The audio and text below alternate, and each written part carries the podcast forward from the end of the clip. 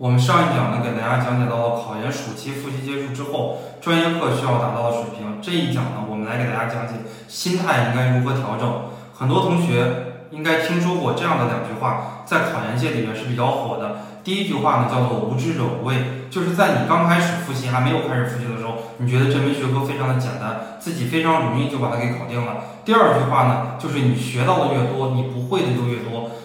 学到了九月十五号，基础班也听了，强化班也听了，教材也看了，真题也看了，资料也看了，会觉得自己不会的越来越多，跟别人的差距越来越大。所以，我们第一点要告诉大家，不要达到这样的一种水平和心态。第二呢，就是要告诉大家，不要经常的跟别人去对比，觉得自己比别人复习的慢很多，从而导致睡眠不好，过度的焦虑。很多同学都有这样的一个情况啊，就是不断的跟自己的研友、跟自己的对手去比，觉得自己永远复习比别人慢。其实你的复习应该比他要好得多得多。第三点呢，就是不断担心自己能否考上，担心自己考不上，这样的一个焦虑的程度呢，在九月十五号之后，随着第一次模拟考试，国庆第一次模拟考试。之后，我们应该会大幅的来提升啊，这样的一种感觉，觉得自己完了，肯定今年考不上了。所以要告诉大家，千万不要有这样的一种担心和忧虑。以上几种担心和忧虑，在我们考研的学生里面，可以说是非常正常的一种情况。第四呢，要告诉大家，不要轻易的换学校和专业。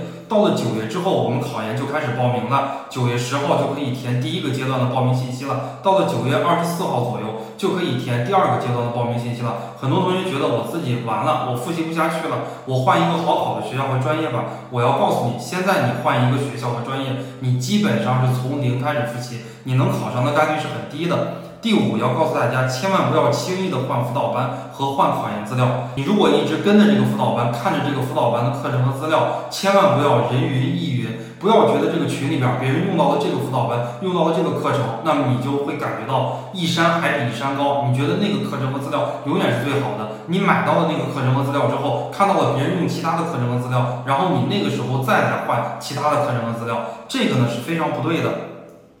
最后一点需要告诉大家的是，大家千万不要因为招生简章的变化而心态崩塌。因为到了八月、九月，很多学校会出招生简章，比方说自命题变成了统考，比如说不收跨考的，比如对这个英语四级或者英语六级有要求。或者是等等等等的这个要求，不收同等学历的呀，不收专科的呀，会有很多的要求。大家千万不要因为这个要求的变化，自己一下考不了研究生了，或者说即将面临的换学校、换专业这样的一种恐惧而担忧。我们下一讲来给大家讲解考研暑期复习结束之后，关于时间管理方面应该达到什么样的水平。